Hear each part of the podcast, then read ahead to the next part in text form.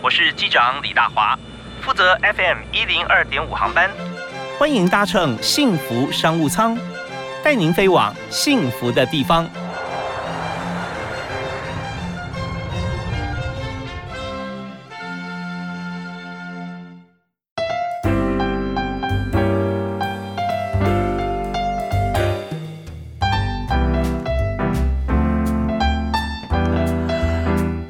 各位亲爱的听众朋友，大家好，大家午安，非常欢迎您在每天下午礼拜一到礼拜五下午的五点到六点准时锁定 FM 一零二点五幸福电台，收听幸福商务舱，我是李大华。那么在今天节目里面，我和大家所分享的这个产业哈，我相信很多的企业都很需要哦。那它不是一个服务业性质的概念，而是说我们在现在呢，地球永续的像这样子的一个发展，我们希望地球永续的这样心境之下啊。不只是联合国的 SDGs 的十七项指标啊，其实这个概念从上世纪开始延续到今天，而现在呢，变成各行各业在全球我们全球化过程当中，只要是跟国际接轨的企业产业啊，上下游啊，像这样子的一个产业链，我们要提供货或者我们要采买。都必须要知道对方公司它是不是有做环保，它的 CSR、ESG 做的怎么样啊？要很好，我们跟他合作没有问题。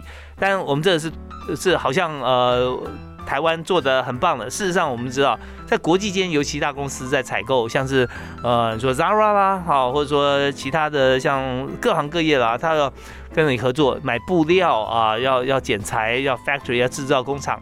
这些都要符合环境保护啊，那跟这些公司结合，他们才能够啊生存下去啊，才能够这个通过法规。在今天呢，我们我们介绍的就是在台湾宝岛进香团哈，洁净我们的家乡。那我们就请到今天呃协会的专案经理王淑宇在我们节目线上。Hello，华哥好，还有各位朋友大家好。跟大家来说一下，因为现在协会成呃成立以后哈，经营跟这个资源真的不容易啊哦，我们要有足够的经费嘛。是，那现在在台湾的情形就是，呃，好像要取得比较多的这个协会经费的话啊，或者说一些团体，那我们就必须要做很多的行销或者有故事性啊。那每年好像捐款方面能够累积到最高捐款的前十名，好像似乎啊都没什么变动，是不是？最主要是因为这两年疫情的影响，嗯，应该是说环境这个环保这个议题本来就不是一个很直觉的东西，比如说大家今天垃圾乱丢。或者是我没有做环保，或者是我冲动消费，但是这个后续的坏处并不会让大家很有感觉的。哎，现在这跟我有什么关系？嗯，所以我觉得这个是我们在推这个议题，就是比较稍微比较困难的地方。对，那你又又要推到让大家有感，然后愿意认同的理念，甚至愿意捐款给你，我觉得那又是另另到更高的门槛。然后再加上疫情的关系，现在大家尤其像大家应该都知道，就是因为疫情，可能只能叫外送。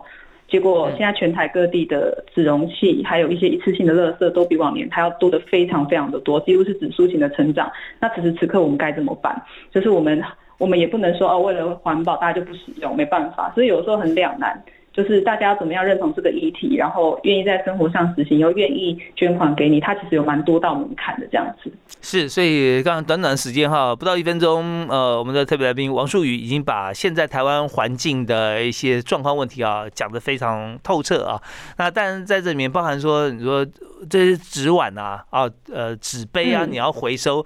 有时候你是分类了，但是很抱歉，因为它上面有一层胶膜，它不能够直接回收，所以要处理这个胶膜，像这类似这种小小动作、小小的看起来是很小，它处理起来很繁复，而且这个成本极高，还不如去对取得一个新的，所以在让市场上面回收这个部分哈，就乏人问津啊，造成更大的一个环境问题，是不是？对，回收它的问题会是说，因为它的。呃，回收金是变动的，就是每一年政府它都呃支持那个各个回收厂商的那个资金，它是浮动的。嗯。那加上现在呃，就是呃，哎，我的印象中好像纸容器有打算，我印象中啦，可能可以朋友也可以再去查一下，就是好像纸容器要 support 给回收厂商，政府要 support 给回收厂商的钱，好像又要调降。嗯。所以变成说，现在愿意处处理废纸容器的厂商，似乎就是。又有点点啊，就是对，就越来越少了啊。对对对，那就变成说，如果连回收厂商都没有办法回收的话，那其实现在大家做好回收也没有用啊，因为没有回收厂商要帮你做后续的处理。那很多人就会觉得说，那我干脆就不要回收，我还是丢一般垃圾就好。嗯，所以这样的话，对于呃我们引导啊，用政府政策跟资源引导环保这件事情来说啊，呃，就会出现的像是你知道，政策就决定呃所有后续的一些做法嘛。那当然，在这过程里，我们看到很多协会还是锲而不舍啊，这一直在为台湾努力。像宝岛金香团就其中之一。那我们协会成立也蛮久了，有九年了嘛，是吧？对，今年第九年。哦，那你在里面耕耘的时间也很长啊。对，我觉得也是很感谢，就是当然，我觉得我们也锲而不舍，没有放弃这个团队，但是也很感谢很多朋友，还有很多企业的支持，这样子。OK，好，那如果说今天大家觉得大华为大家介绍一个协会怎么经营而已哈，那可能就呃，好像觉得太可惜了。那事实上，我们有，嗯，我们要做的就是。怎么样，在一个大家觉得说协会就已经在做在做好事，不以这个盈利收入为目标的这样前提底下，发现说现在经营真的很困难啊！可是我们不放弃自己心中初衷，那该怎么办？所以今天我们特别邀请舒瑜来，然后我们节目现场来谈谈看啊，他们在协会里面啊，他们在创造营业项目啊，也就是说他们在不能够只靠捐款啊，被动。靠捐款的收入，怎么样能够主动出击，而不违背自己环保性质协会的初衷，可以把协会继续经营下去，而且发扬光大。我们呃稍后休息一下哈，这边卖个关子啊。呃，我们稍后回来谈的就是从二零一七年开始啊，宝岛金香团第一次就办了二手彩妆的拍卖，结果发现啊，需求量大到不行，对不对？对，好吧，那我们这边哈，我们先休息一下。我们请这个素瑜推荐我们一首歌。第一首歌，我们请来宾推荐啊，有没有特别？我应该是诅咒是钢琴为主的。OK，诅咒是钢琴为主。好啊，嗯，那我选，我帮你选一首好不好？这首曲子我记得是 GMP 啊，是呃一个属于这轻爵士啊啊，或者比较 New Age 时代的音乐。那么他的创作者叫做 Dave Grusin，那这张专辑是 Migration 啊，我很喜欢这张专辑，它里面的一首歌啊 Polima，那我们来听这首歌。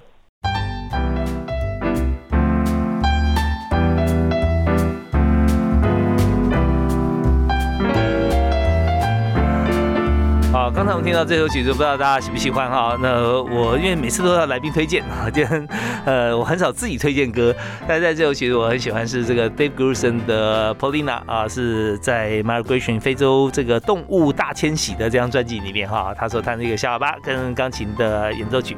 那当然了，我这个灵感来源是来自今天我们的特别来宾宝岛静香团啊。在里面负责所有的行销、企划、活动、大小事务的专案经理王淑瑜。嗨，淑瑜好。Hello，大家好，华哥好。是，刚刚我们提到说，哇，这个协会九年了，你在里面真的是尽心尽力啊。那么现在我们就是从宝岛金香团，我们的主责，我们协会的主要的这个目标哈，就是要让我们的环境更好。所以这边呢，我们就举办了很多的活动，在。二手彩妆的像这样的活动，徐斌来谈一谈，你们怎么样来找到这种呃协会里面跟大家结缘的一个好的物品？呃，其实一开始是有一点无心插柳啦。嗯，对，一开始其实因为我们本来就有另外一条就是净滩，本来就一直有在做。那只是说做了一段时间，就像企业里面它可能有多条产品线。嗯，那净滩就是我们一个还蛮稳定的，算是产品线。但我们就觉得说，哎。只有做净滩，好像这样子的影响力还是有限。那我们就在思考说，还有什么样别的生产品线来，就是可以再去努力看看。那好，刚好后来就是有别的团队，就是哎，他们刚好就是在，就他们他也是协会，然后呢，他们就。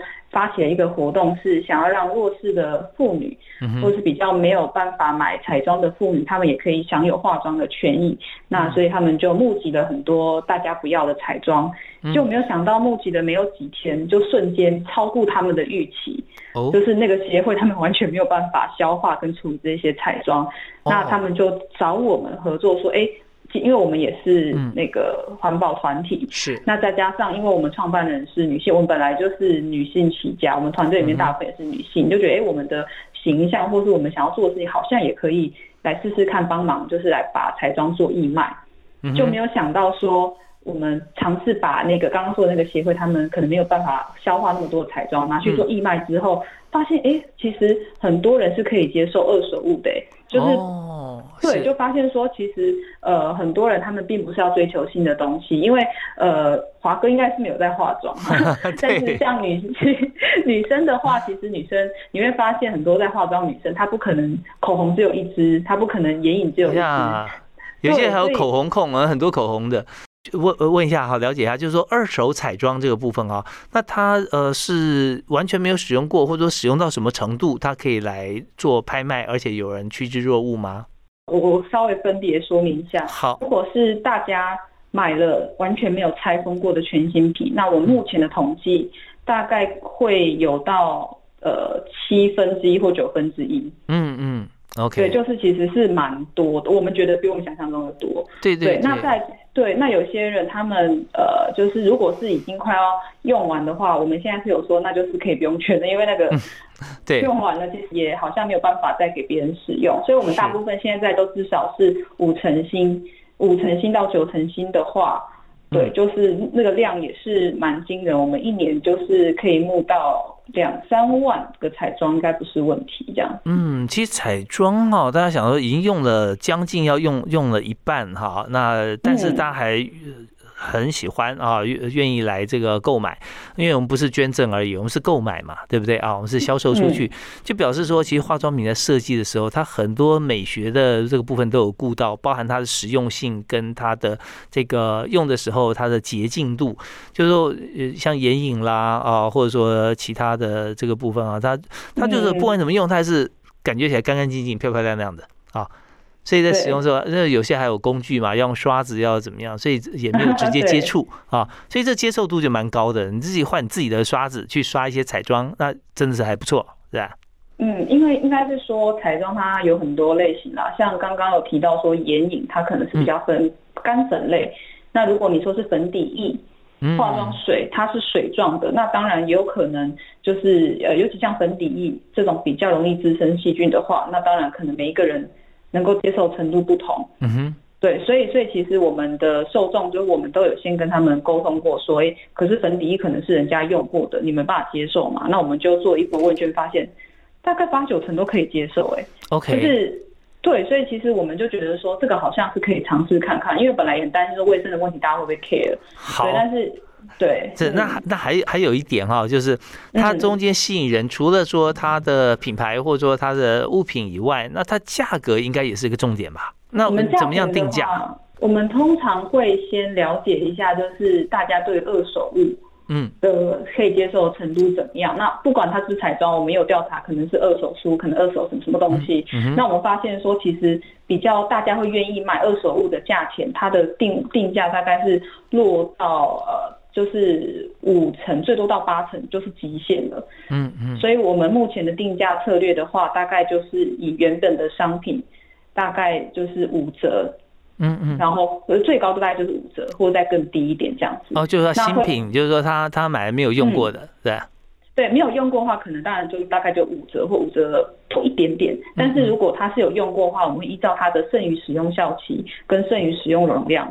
去一个比例去做计算，那如果这个东西它快过期或它容量剩没有很多，那我们当然就会卖比较便宜这样子。哦，那在这么多的这个商品里面，有有没有最畅销的第一名会是什么？呃，但是其实大部分专柜都卖很好了，就是百货公司一楼大家有看到那个卖很多化妆品的地方，嗯，那些大概都很畅销。哦，那很多哎，几十种哎。OK，对所以彩妆的那个市场无可限量。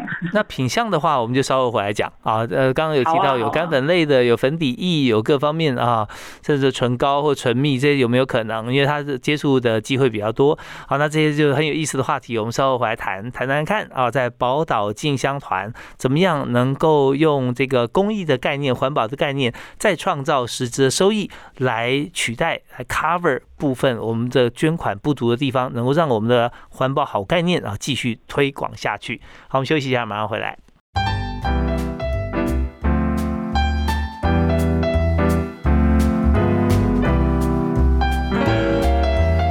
迎。大家在每个礼拜一到礼拜五下午的五点到六点准时锁定幸福电台 FM 一零二点五来收听幸福商务舱。那大华今天为您介绍的这个商务团体哈，其实事实上它不是商务啊，它是做环保。那环保它是属于呃公益性质，而且呢不以盈利为目的。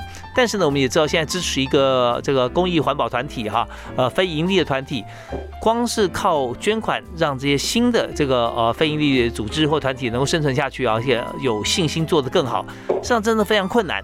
所以，我们今天特别邀请啊一个指标性哈，他在像这样子一个情况艰难的情况底下，把自己的体质转变做得更好的是宝岛静香团。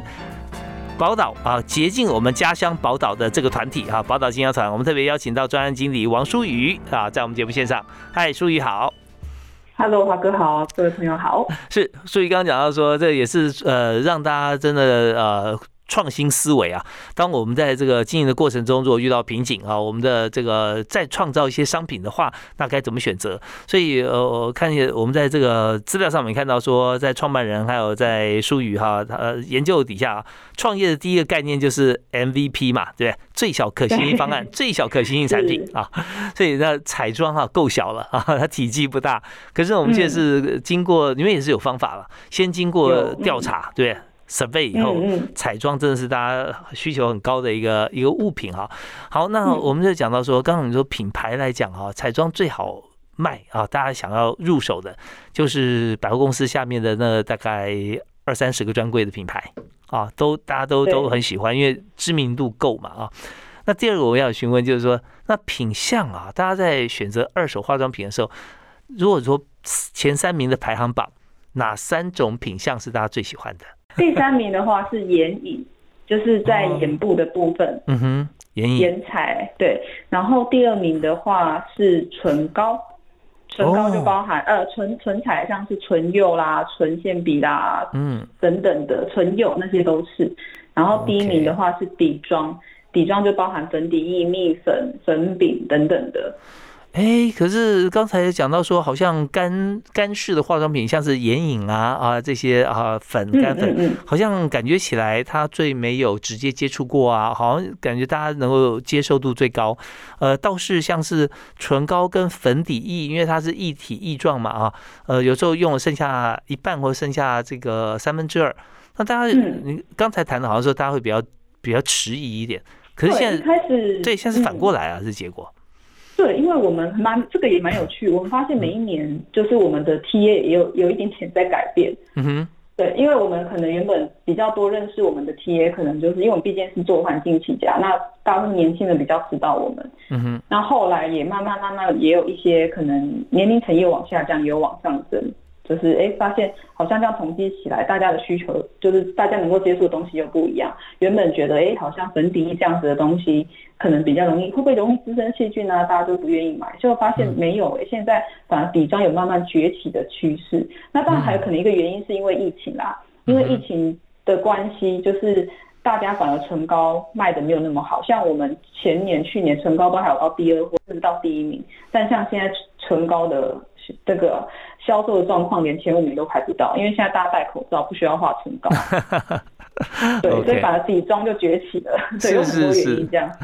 对，那现所以除了化妆品以外，保养品是不是也有呢？对，保养品也有。刚我刚才讲的都是保诶彩妆的排名，对，保养品的话最就最畅销的话，大概就是化妆水，因为化妆水它它就是不管在保养还是化妆的时候，都会先擦一层那个化妆水嘛，所以它其实是。化妆跟保养都会需要的，所以他们相对就是它比较畅销这样子。OK，好，那我们就看到了，现在在这个宝岛健康团哈，他们就转个型啊，所以转型不是他的营，他的呃工作的项目转型，因为我们还是一样呃是一个社社会呃环保的一个公益组织哈，但我转型是说我们的收入来源就我们的呃管道，我们经费来源本来是来自捐助的啊，全全百分之百是用捐款，那现在我们就是呃。不再呃这个坐以等待，而是说我们主动出击。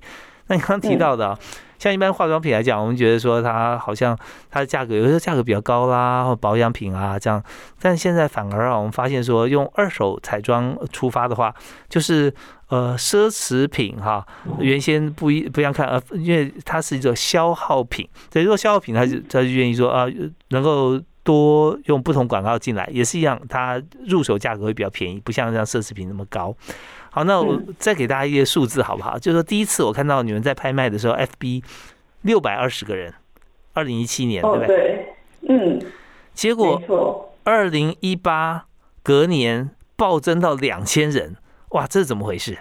因为第一年刚刚稍早有说到，我们其实是跟另外一个协会合作，所以我们那时候就是呃。售出的二手品其实本来量就不高，而且因为刚刚有主持人有提到，我们就是 MVP，我们比较是想说第一次办，我们规模就小一点。嗯，对。那第二年我们觉得经过第一二零一七年测试之后，发现这个是可以好好做这一个市场的，就是捐赠的人多，买二手物的人多，所以那一年我们就是开始募集大量的彩妆，也有在行销的部分做比较多有趣的事情，吸引大家的注意。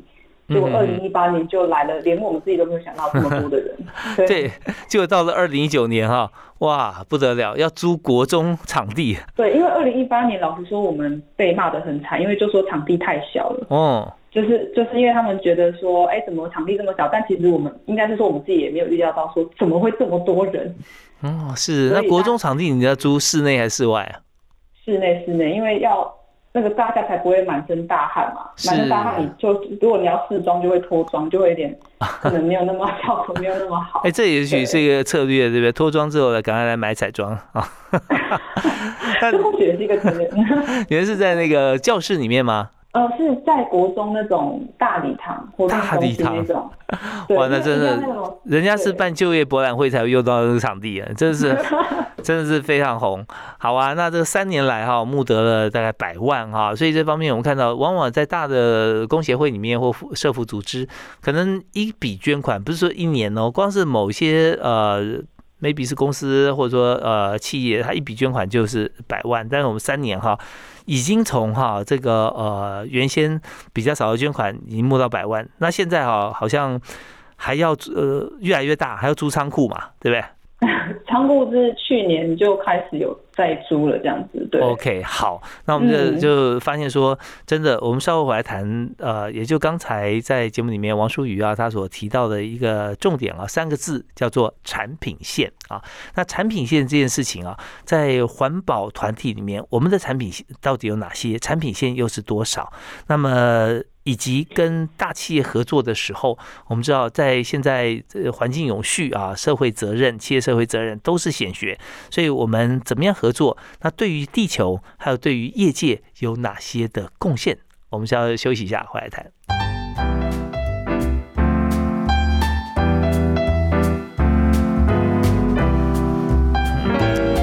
们在今天幸福商务舱里面，我们谈的企业经营，我们转个方向啊，我们来谈公益团体啊，在工协会方面，特别是做环境永续的团体宝岛进香团啊，怎么样能够从大概捐款哈，在五万元的捐款，到现在呢靠自己啊，我们可以创造到破百万的这样这样子的一个款项哈，能够进来，让我们可以做更多啊环境保育的事情。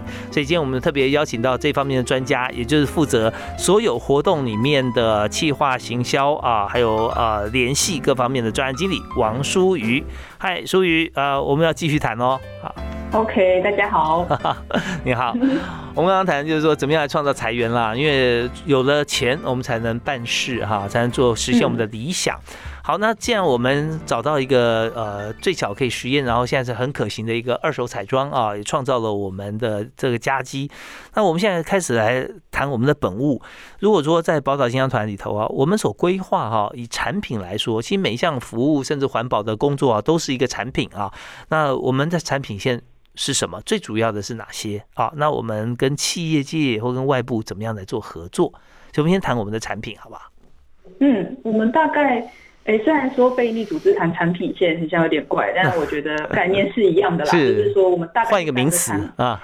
对，那想说产品线应该大家比较直觉可以理解。嗯，对，我们就是大概是提供三个服务，一个就是因为我们净滩起家，所以净滩是我们最算是最久的产品线，然后再来就是彩妆，还有做议题行销。那议题行销的话，呃，比如说我们之前有跟政府合作，我们会在网络上做一些有趣的，就是环保的一些知识的倡议，那或者是帮一些我们觉得理念也很符合，就跟我们很类似的环保产品，我们也会做一些帮他们业配。嗯，大概是这样子。好啊，我们分别举几个例子好不好？你刚提到，我们从我们也三二一这样子哈，从议题行销开始。我们曾经印象最深刻哈，最有趣，你做过什么议题？我们最有趣的应该是环保天灯。哦，就是怎么做？大家有对大家知道环呃知道天灯是什么吗？就是会。放那个天灯，然后风调雨顺、国泰民安，从平息到缓缓上升。对，放缓缓上升。但是大家都知道，那个结果通常不是卡在山的树里面啊，或者掉在溪里啦。嗯，就是它就是没那么意思，可是后续的污染就很严重嘛。是。那我们就在思考说，呃，不是我们啦，抱歉，就是我们另外一位，呃，就是我们的好朋友，就他们有在研究，就是一些像是环保天灯这样子的团队。那他们就觉得说，哎，环保天灯这件事情可不可行？嗯，对，那他们就研究出来这个产品。可是因为他们就是研究出来之后，觉得不知道怎么去，可以怎么样去做行销，所以就是找我们一起来讨论。那我们说，啊，那我们就帮你们拍一个影片。嗯，就对，然后拍完之后就是广受大家好评。我记得应该。有好有有破千人分享吧，哇！就是点点阅率，我记得也有破百万的。所以那时候是把他们的产品做出来，然后你是在网络上面做行销，拍影片啊？对，就拍影片，然后帮他们倡议那个理念是什么。感觉你们也可以做一个募资平台了，你十八般武艺都会。因为我觉得主要是我们，我觉得理念很符合很重要，因为。虽然说我们要活下来，就是要赚钱很重要，可是我觉得身为非营利组织，我们还是要解决社会问题。嗯，所以这边就是，如果找到一个大家共同了解，而且是呃喜欢的一个物品，然后把它环保化，再透过我们现在的数位工具，能够上网络来做行销影片啊，我们可以可以切切短，然后用各种社群软体，或者说用其他的方式啊做数位行销啊，那最后达到一个很好的结果。那当然啊，它最后还是要销售嘛，对不对？环保天灯。对。哦，那这销售金额我们也可以再做分润啦。呃，对，就是当时是有一笔就行销费用就给我们了。哦，对，那后续我们也有帮他们，就是在服务，就是包含有些网友网友他看到我们的影片，他就很多人留言啊，那我们要客服要回应啊什么，就是可能有一些后续这一些对。OK，好，那这是议题式行销了哈，这环保天灯。对对对。好，那彩妆啊，我们刚刚谈过，那第一个净滩。那净滩的话，我们这也是我们主要的产品线里面最主要也最早的一个啊。那现在我们怎么样来经营它？然后怎么样，是不是有跟其他的不同的这个企业啊公司来做合作？对，呃，我觉得净滩它蛮有趣的，是因为刚刚主持人有讲到说，就是像环境题已经是显学了嘛。对。那我觉得净滩又更是。各个企业，它如果要做环保这件事情，就应该算是显学中的显显学，因为大家第一时间就觉得啊，那就是净滩好啦。对对，所以很多很多企业现在都很蛮蛮流行做净滩，可是也因为这样，所以就是呃，不止我们，就是慢慢慢慢越来越多协会也在做这件事情。嗯，对，所以变成说，我觉得我们后来的产品线，它变成是我们要怎么样去找出我们的差异化。我觉得这个是我们现在在努力突破的部分。OK，像净滩的话，我们知道说这个不但是不不止现在不只是海滩上看起来干净哈，那尤其是在海里面哈，我们也希望说它能够洁净啊，所以这方面就可以做一个结合。那我倒是想说，是不是也请淑仪让大家了解，我们现在看到有很多其他的一些同质性的团体在做，那么我们怎么样做区隔呢？呃，因为我们做蛮久的，所以老实说，我们对于一些可能净滩的数据，就是有比较理解。所以第一个就是说，我们可能比较知道说，全台湾大概现在哪一些海海边是需要被整理的。就是其实如果朋友们如果有去全台湾的海边看，不是每个海边都这么脏，有些其实蛮干净的。哦，是是被清是被洁净过的吗？还是它本来就很干净？也有可能是被结晶过，一个就是还有跟洋流有关哦，是对，所以不是每一个海边都有有需要大量人去清洁的必要。哇，那我们大这边是不是也可以给大家一个资讯啊？就是说台湾全台湾啊，什么地方海滩比较干净啊？什么地方洋流的关系它会比较容易有杂物冲上来？应该现在比较脏的还是在北海岸跟西南部相对啦。嗯，那东边东海岸就是宜花东跟。高雄都还好，然后离岛的话，就是离岛应该都蛮惨的。离岛，然后朝呃中国那个面向的海海岸都蛮惨的。嗯，OK，那多了，那就是像马祖、金门、澎湖啊，像这边。对对对对对。对，所以这就牵涉到洋流的关系啊。台湾西海岸就是台湾海峡啊，不只是这个台湾离岛都是，它常因为洋流的关系啊，就热社会冲上来。那倒是太平洋这边哈，那呃台东花莲宜兰啊比较没有问题。哎，相对少啦，就是我不能说它很干净哦，就是只是相对说。在投入资源的部分，可能就不需要那么大量的人力，所以我觉得这个是我们刚提到优势，我们可能会比较了解哪里适合净滩。怎么样在大家都在做环保净滩的同时，我们可以做出差异，然后可以让更多的企业能够跟我们合作，加入更多的力量，让宝岛更加的干净。好，我们休息一下，继续回来访问宝岛净香团的王淑瑜。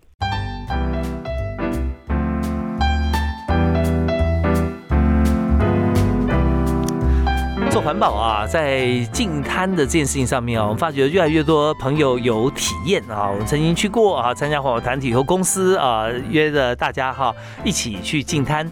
那么这就表示什么呢？表示做净滩的人非常多。我我们今天呢邀请宝岛净净香团哈来谈，就是有关于在公益团体里面怎么样来不但是求生存发展，而且自己越做越好啊，有资源还可以帮。大家做事，所以我们请到呃宝岛健康团的王淑瑜，也是专案经理。哎，淑瑜刚刚有提到说，现在越来越多的人在做净滩，那我们怎么样做差异化呢？就是净滩，大家可以很理解很直觉的想到，就是去海边捡垃圾嘛。嗯，那我们就在思考说，这件事情我们有没有可能做更多的延伸，让大家不是在海边做你丢我捡的游戏而已。所以后来我们都会蛮鼓励跟不管是跟企业合作还是我们自己办，我们都会在呃进滩的前后加入一些游戏。就比如说我们会玩一个呃，就是有比较困难的，可能要团队合作的，又或者是比较好好好好入门的。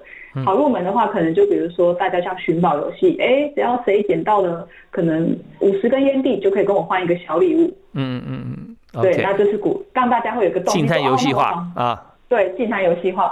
那另外一种就是说，可能大家捡了很多垃圾回来，那我们就会带一些游戏，就是可能要团队分组。对，那游戏细节我就不说，但是我们就可以在这个过程当中再结合一些环境的教育知识进去。嗯，比如说大家现在就是在帮忙分类保特瓶，会玩一些分类的游戏，那我们可能就会带到说，哎，保特瓶在台湾现在。政府环保署的规定，它现在是要怎么回收？是那又为什么保特瓶会出现在台湾？那为什么保特瓶又是每年海海洋废弃垃圾前三名？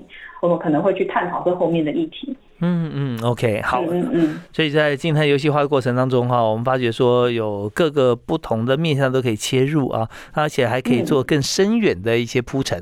虽然今天集餐结束了，我们在大家回到这个公司以后，那跟企业 HR 来结合，他们还可以做更多的一些发想了啊。是是，好啊，那这是做出差异化，不止做这个动作。那我们接着来谈，就是说跟我们一起合作来举办金滩游戏呃金滩活动的，像这么多的企业哈，那他们为什么会跟我们合作？但我们也知道说这个 CSR ESG 很重要啊。那么在合作过程中啊，有没有一些呃 mega 可以跟大家来分享？嗯，我觉得可能蛮第一个让他们比较喜欢跟我们合作原因，是因为我们的形象或我们想要塑造品牌，就是比较年轻、活泼或者是幽默的样子。因为大部分可能很多人对环保就是觉得啊，这是一个很脏、很硬的议题，但是我们试图让环保这件事情非常的有趣，嗯，让大家对于环保进入门槛是低的。那很多企业就会觉得，哎，这个形象可能蛮符合他们的需求。嗯，那他们就会找我们来做合作。第一个就是先受到我们的形象影响。那在很过去，我们在行销的部分也做得不错，我们都会做一些蛮奇怪，不对，蛮奇怪、蛮搞笑的事情。哦，是什么？不是蛮，就是比如说我们之前就是有办一场活动，叫做“进诶清朝趴”。那什么叫清朝趴呢？就是然后那场就是清清朝就是清理朝间带。嗯，就简称叫清朝趴，所以那一场我们就 cosplay 清朝的角色去进坛。OK，要要穿什么格格装是吧？对对对对对，就是 用一些蛮搞笑的方式包装那一整个活动。对对，就是我们之前也有什么恐龙装，就我们做蛮多不同的这种 cosplay。OK，但我们也知道说，企业啊，它有呃越大的公司哈，越被要求啊，在证期会啊、股票上市会和其他的部分，它交一些报告啊，就是 CSR 的报告一定要有。嗯，然后 ESG 加。进来的时候，那呃更多，所以呢，如果当一家企业它要达到像这样的一个指标，那么选择跟有创意，还有就是呃有差异化的环保团体来合作的话，那就非常有意思，因为中间还牵涉到员工的向心力了啊。ESG 不只是环境，ESG 最重要部分就是企业要对员工好啊。那这部分如果做到了教育训练啊，皆大欢喜啊，又有对社会有贡献，真是很棒。所以在这边，我我们就发觉说，当一个做公益为主的协会，它也必须要有许多跟外界结缘跟接轨的产品线啊。所以今天就特别邀请这个素瑜来谈啊这一块，也呃希望能够帮助啊所有的朋友想要做环保的公司啊，也可以思考怎么样来进行。那当然在节节目当中，我们也知道说，做这个呃协会工协会啊很不容易啊，因为都是。努力付出嘛，还要想一百样哈，对别人好。那呃，在这个过程里面有没有需要新血轮呢？就是说新的年轻人加入呢？嗯，我们目前的话就是呃，会就是邀请朋友可以跟我们一起来做彩妆整理，应该这是我们目前最需要的嗯整理。对，因为我们彩妆前面有提到，我们可能每一年大概都募上万个。彩妆品哇，但是彩妆它可能又会有要飘掉过期的问题啦，然后容量太少啦，会有会有人捐一些奇怪的东西。我们有收过书，收过一些什么汽车零件，就不知道为什么会捐给我们，嗯所以我们很需要人力帮我们去整理物资。哦，对，那对，所以如果有兴趣可以加入我们朋友的话，就是欢迎私讯我们的粉丝团，就我们目前的官方的平台只有粉丝专业或是 IG，OK，搜寻宝岛信箱台就可以找到我们。那我们在这个欢迎年轻的同时啊，你有没有想说要来从事我们的工作，要具备什么样的人格特质？或你来面试，你会问他哪三个问题？首先，第一个应该就是他对于环境环保的理念，就是认同到什么程度？呃，我可能会问他，他有多落实，就是让环保这件事有多落地到在他的生活之中。对，因为有些人他只是脑袋里认同，可是他环他实际上可能并没有太多作为，那这可能就会，我们就可能会稍微评估一下。嗯，OK，好，那会不会问他第二个问题呢？我觉得可能他要能够忍受我们的环境，因为我们常常去彩妆或是进常常都是在做这件事情，它本身就不是一个可以让你干净回家或舒服回家，通常都是很累啊或什么。那他自己要能够接受，是不是能够接受这样子的环境？最后呃一点点时间，我们想请今天的特别来宾啊，宝岛静香团的经理哈王树瑜专案经理来提供一个座右铭给大家，好不好？好啊，那我举就是我们团队每次都会活动结束都会送大家的一句话，就是世界上最美丽的风景不是美景本身，而是守护美景的心。这讲的太好了啊！世界上最美的风景啊，是那颗维护它的心。今天也非常感谢宝岛金香团的创呃的这个呃王淑瑜专案经理啊，他和创办人林毅哈这个一起把这个金香团搞得这么样的这个呃火红，然后让所有企业跟他合作，光是看他的活动啊，每天就想一百样，所以你们也是文思泉涌的人啊，那么也用自己的热情把这个台湾啊，把这个地球照顾的这么好。虽然我们现在还不够完美，但是我们正是在往完美的路上进行啊。如果企业想要做这个环境永续相关的议题，或者是这个企业社会责任的报告书，也都可以来观察一下啊。像宝岛金团做事，跟他们合作。今天我们节目进行到这边，谢谢舒宇啊，谢谢华哥，谢谢大家。那感谢大家收听，我们一起来做公益、做环保啊，让我们的环境更好。好，我们下次再会了啊，拜拜，拜拜。